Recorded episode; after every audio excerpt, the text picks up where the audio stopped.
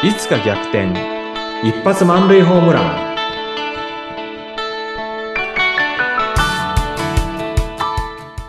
皆さんこんにちは。合同会社東きみなり事務所代表社員の東きみなりです。こんにちは、インタビュアーの山口智子です。えー毎回ですね、東さんからこれまで、まあ、起業する前、そして起業した後ですね、えー様々な観点からのお話をいただいているこの番組ですが、今日のテーマは何でしょうか？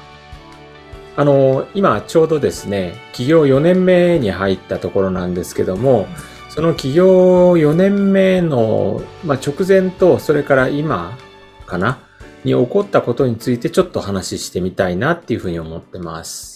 わかりました。それまではずっと会社員としてお仕事をしていて、起業されて4年目ということなんですが、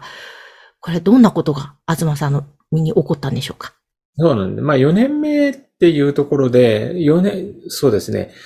まず今年の5月に還暦を迎えたっていうのがあったんですね。はい。では、それはちょっと自分の中でも大きな変化だったのかなっていうところが一つ。はい。それから、えーっと、まあ、BNI に入会したっていうところですね。まあ、BNI のことね、ご存知ない方もいらっしゃるかもしれないんで、ちょっと後ほど説明します。はい。それから、自分の強みっていうことについて、あの、考えるようになって、自分の強みって何なんだろうなっていうのね、ちょっと一つの答えが見つかったような気がするんですね。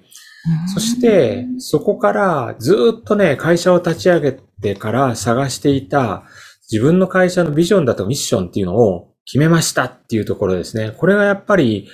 あの、他にもいろんなこと起こってるんですよ。うんだけど、あの、振り返ってみると、あの、企業4年目、4年、ん？企業4年目の第4期の6、7、8、9、10、5ヶ月経ったところか。はい。で、あの、振り返ってみたら、こんなところって結構大きかったなっていうふうに思ってます。へえ。なんか、すごくいろいろとトピックス、まあ、他にもあるとおっしゃってましたが、ただはいこの4つだけでもすごく大きなトピックスかなと思ったんですが、うまずは還暦おめでとうございます。どうもありがとうございます。はい。うんこれ、一つ一つ、じゃあちょっとお話いただきますかね。そうですね。ううんん。あの、今日ね、これ一つ一つ深掘りするっていうのをまた次回からやっていきたいんですけども、どんな話をしたいかっていうことだけ、こう、なんていうのかな、チラ見せしたいなっていうふうに思ってるんですね。はい。ぜひ。で、あの、還暦って、まあ60歳になったら還暦なんですが、自分の中では、あの、20歳の成人の時のインパクトに似てるなっていうふうに思ったんですね。へえ。で、で、まあ成人っていうと日本でね、今18歳で結構下がってますけども、あの選挙、選挙だとかね。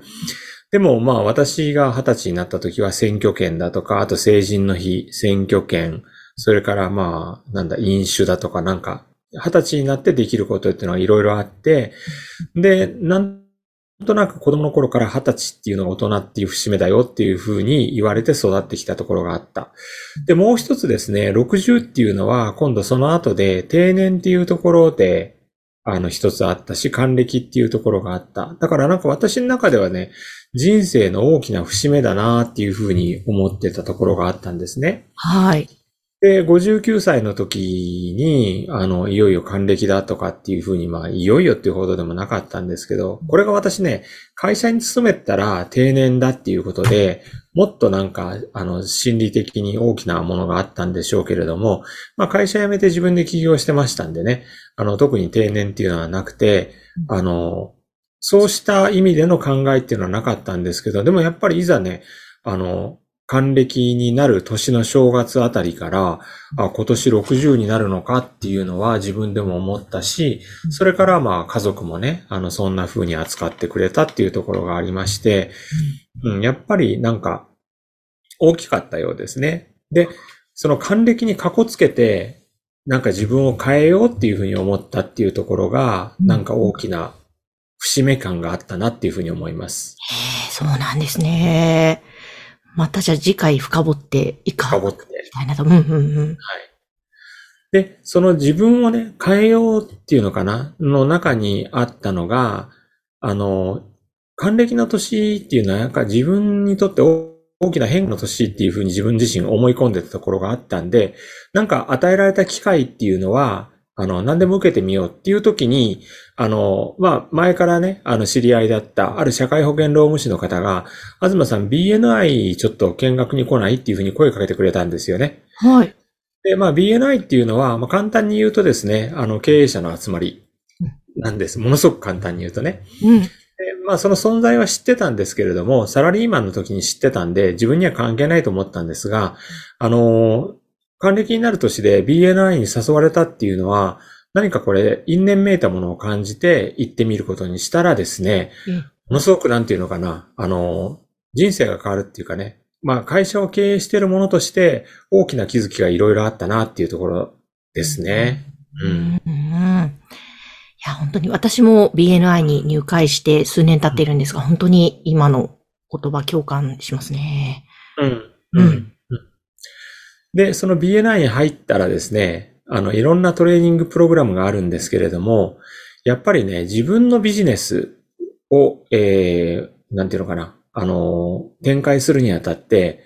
自分のエッジっていうんですかね、私でしか提供できない価値っていうのかな、で、それって何なのか考えるワークがあったんですけど、あの、なんかうまく答えることができなくてですね。で、それで逆に、ああ、自分がその、あの、会社立ち上げて3年で、まあ、まあ、そこそこの成績はあるけれども、あの、もっと成長できてないっていうのは、この部分っていうのがぼやっとしてたからなのかっていうところで、やっぱりその自分の強みだとか、それから自分でしか出せない価値って何だろうってやっぱものすごく考えるようになったんですよね。うん、そこに考えて一つの答えを出すことができたっていうのは大きかったなっていうふうに思います。へえ、そっか、じゃあ自分の強みも明確になっていかれたわけですね。そうなんです。強みの定義っていうところが、今までとね、全く違った見方をするようになったっていうところなので、これぜひお話したいなと思うんですね。はい。うんうん